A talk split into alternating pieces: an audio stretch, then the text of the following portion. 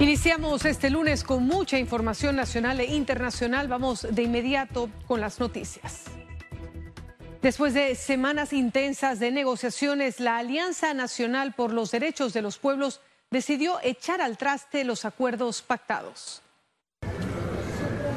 Fueron jornadas maratónicas de conversaciones entre una comisión de alto nivel del gobierno, encabezada por el vicepresidente José Gabriel Carrizo, y los sectores gremiales y sindicales en la provincia de Veraguas. Panamá ocupó titulares internacionales tras atravesar su peor crisis en la era democrática producto de los cierres de calles a causa de las distintas protestas ante el alto costo de la vida. Para apaciguar las aguas del debate, el Ejecutivo propuso congelar el precio del galón del combustible a 3 dólares con 95 centavos. Además, anunció las medidas de austeridad para la contención del gasto público y congeló 10 productos de la canasta básica de alimentos. Eh, ¿Número de placa?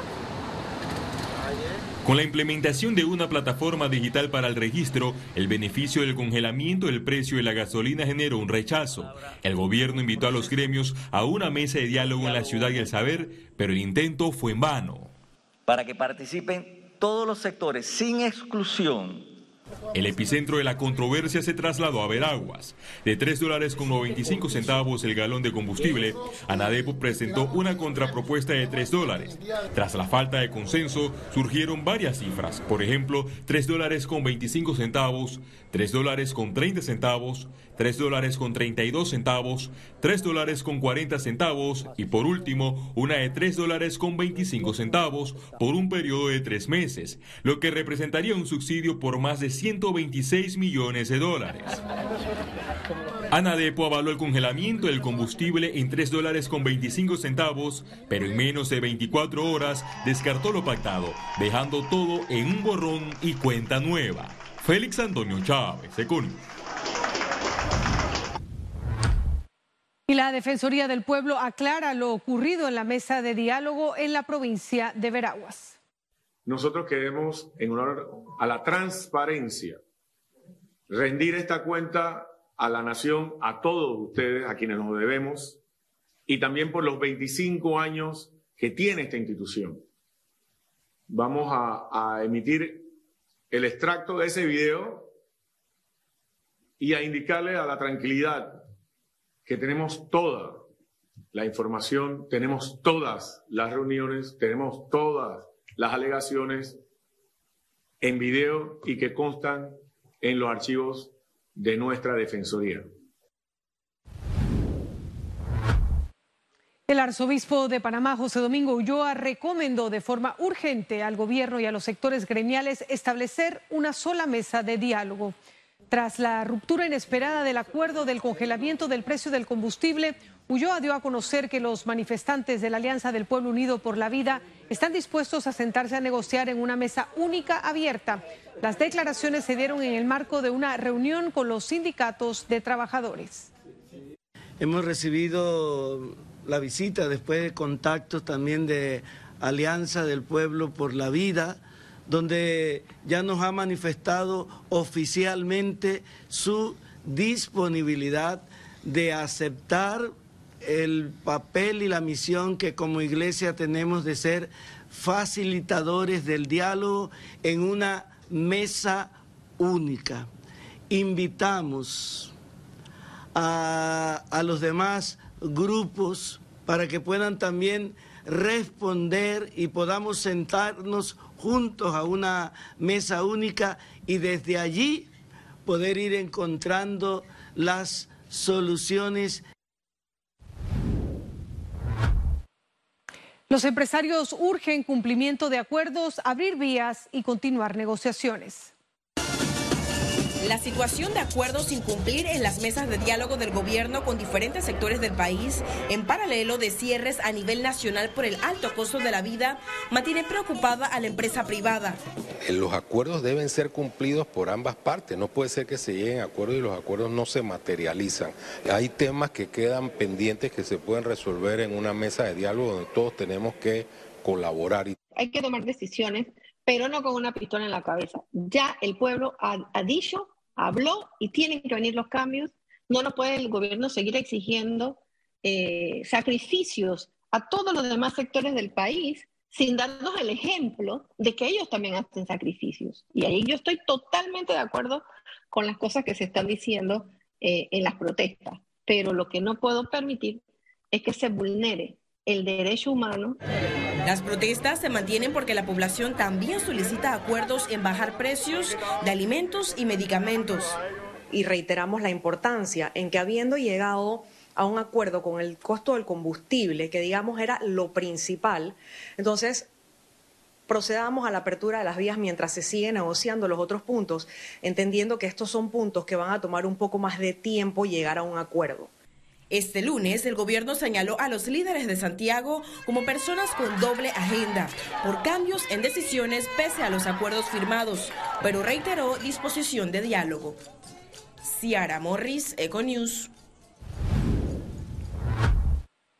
Y este lunes inició la tercera semana de protestas y cierres a nivel nacional. Miembros del Suntrax protestaron en distintos puntos de la ciudad.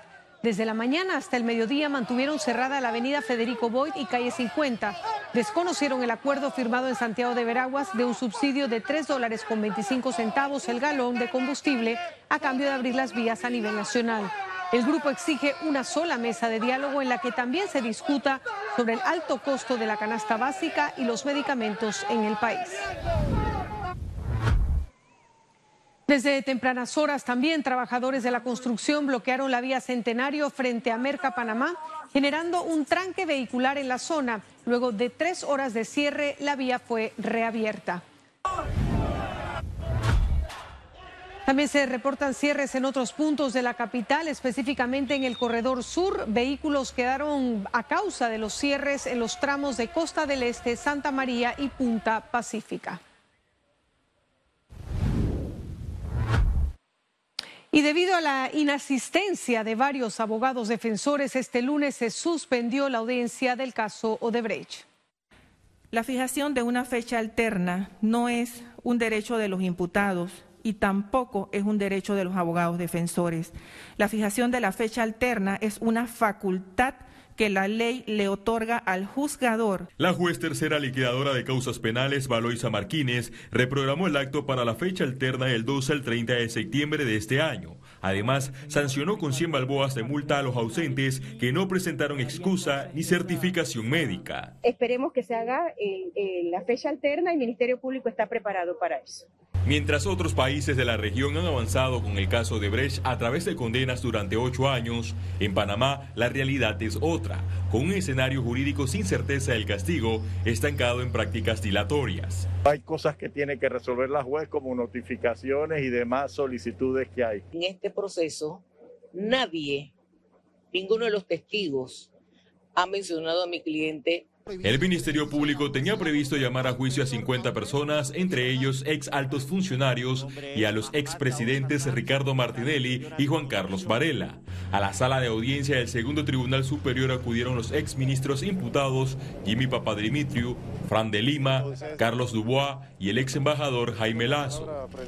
Estoy en el expediente de Bech y vine como ciudadano responsable a asistir a la audiencia. Muchas veces se manipula la opinión pública para decir que el juez que sobreseyó es un corrupto, etcétera. En el proceso, 21 personas señaladas fueron favorecidas con un sobrecimiento.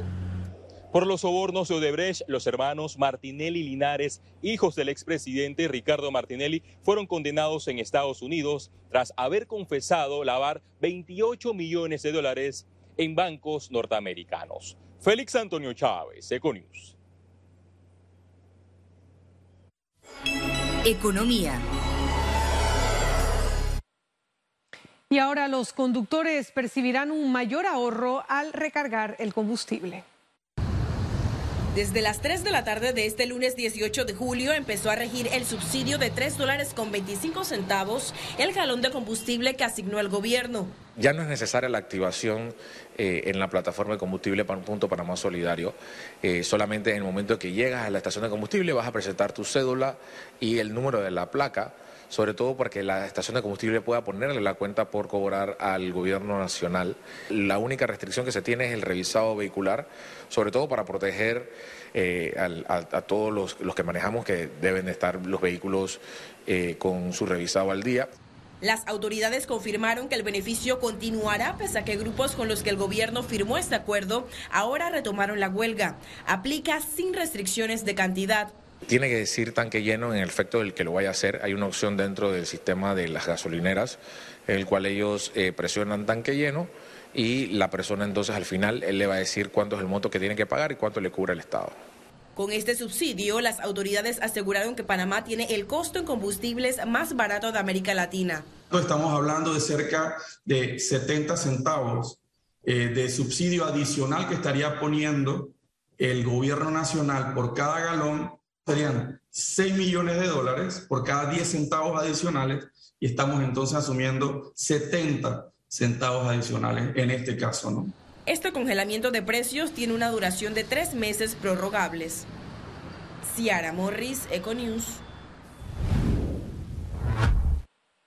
Y la Asociación Panameña de Hoteles solicitó derogar la ley 314 sobre incentivos turísticos.